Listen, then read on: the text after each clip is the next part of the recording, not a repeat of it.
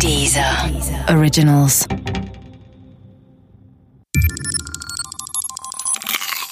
Wissensnacks.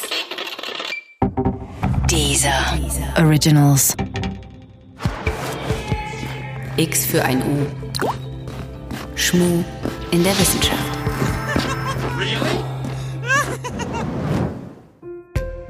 Der Fall Wakefield. Eine ganz alte Erkenntnis lautet, Gerüchte, die einmal in die Welt gesetzt wurden, wird man nicht wieder los. Auch wenn an den Gerüchten nichts dran ist oder sie mit unlauteren Absichten gestreut wurden. Das ist auch so im Fall von Andrew Wakefield, einem britischen Arzt, der in Großbritannien jetzt unter Berufsverbot steht. Wakefield ist maßgeblich für das Gerücht verantwortlich, dass Impfen krank mache. In einer Veröffentlichung im Jahr 1998 im angesehenen medizinischen Journal The Lancet legt er nämlich nahe, der Impfstoff gegen Masern, Mumps und Röteln sei die Ursache für den Anstieg der Entwicklungsstörung Autismus. Mit der Folge, dass die Impfquote in Großbritannien deutlich zurückging. Dann hat das Journal die Veröffentlichung Wakefields vollständig zurückgezogen. Das war im Jahr 2010. Was war in der Zeit zwischen 1998 und 2010 geschehen? Nun, es kamen Fakten auf den Tisch, die den Verdacht untermauerten, Wakefield habe Forschungsergebnisse gegen Geld geschaffen. Denn erstens hatte er Geld genommen von Menschen, in deren Interesse es stand, einen Zusammenhang zwischen Impfung und Autismus herzustellen, und zweitens widmeten sich in der Folge auch Studien anderer ausdrücklich dem Zusammenhang zwischen Impfung und Autismus. Sie alle kommen zum selben Ergebnis. Die Impfung erhöht die Wahrscheinlichkeit für Autismus nicht.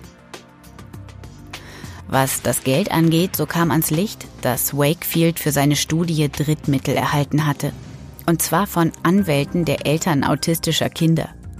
Ziel der Anwälte war es, den Hersteller des Impfstoffs zu verklagen.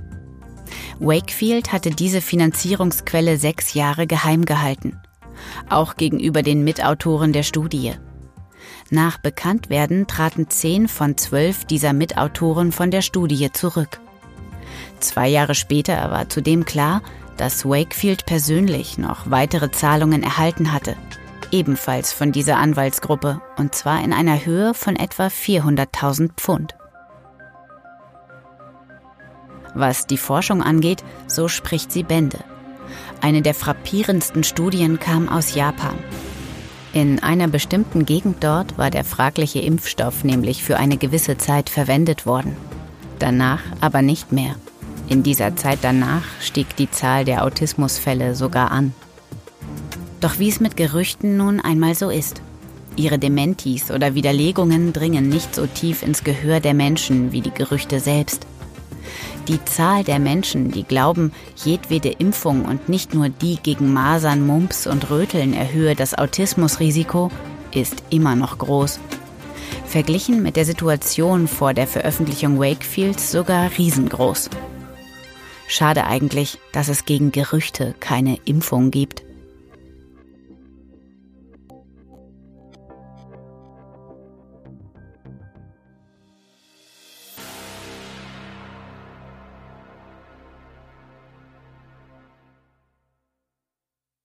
Der Podcast gefällt dir? Höre weitere dieser Originals, Podcasts, Musik und Hörbücher kostenlos auf www.dieser.com.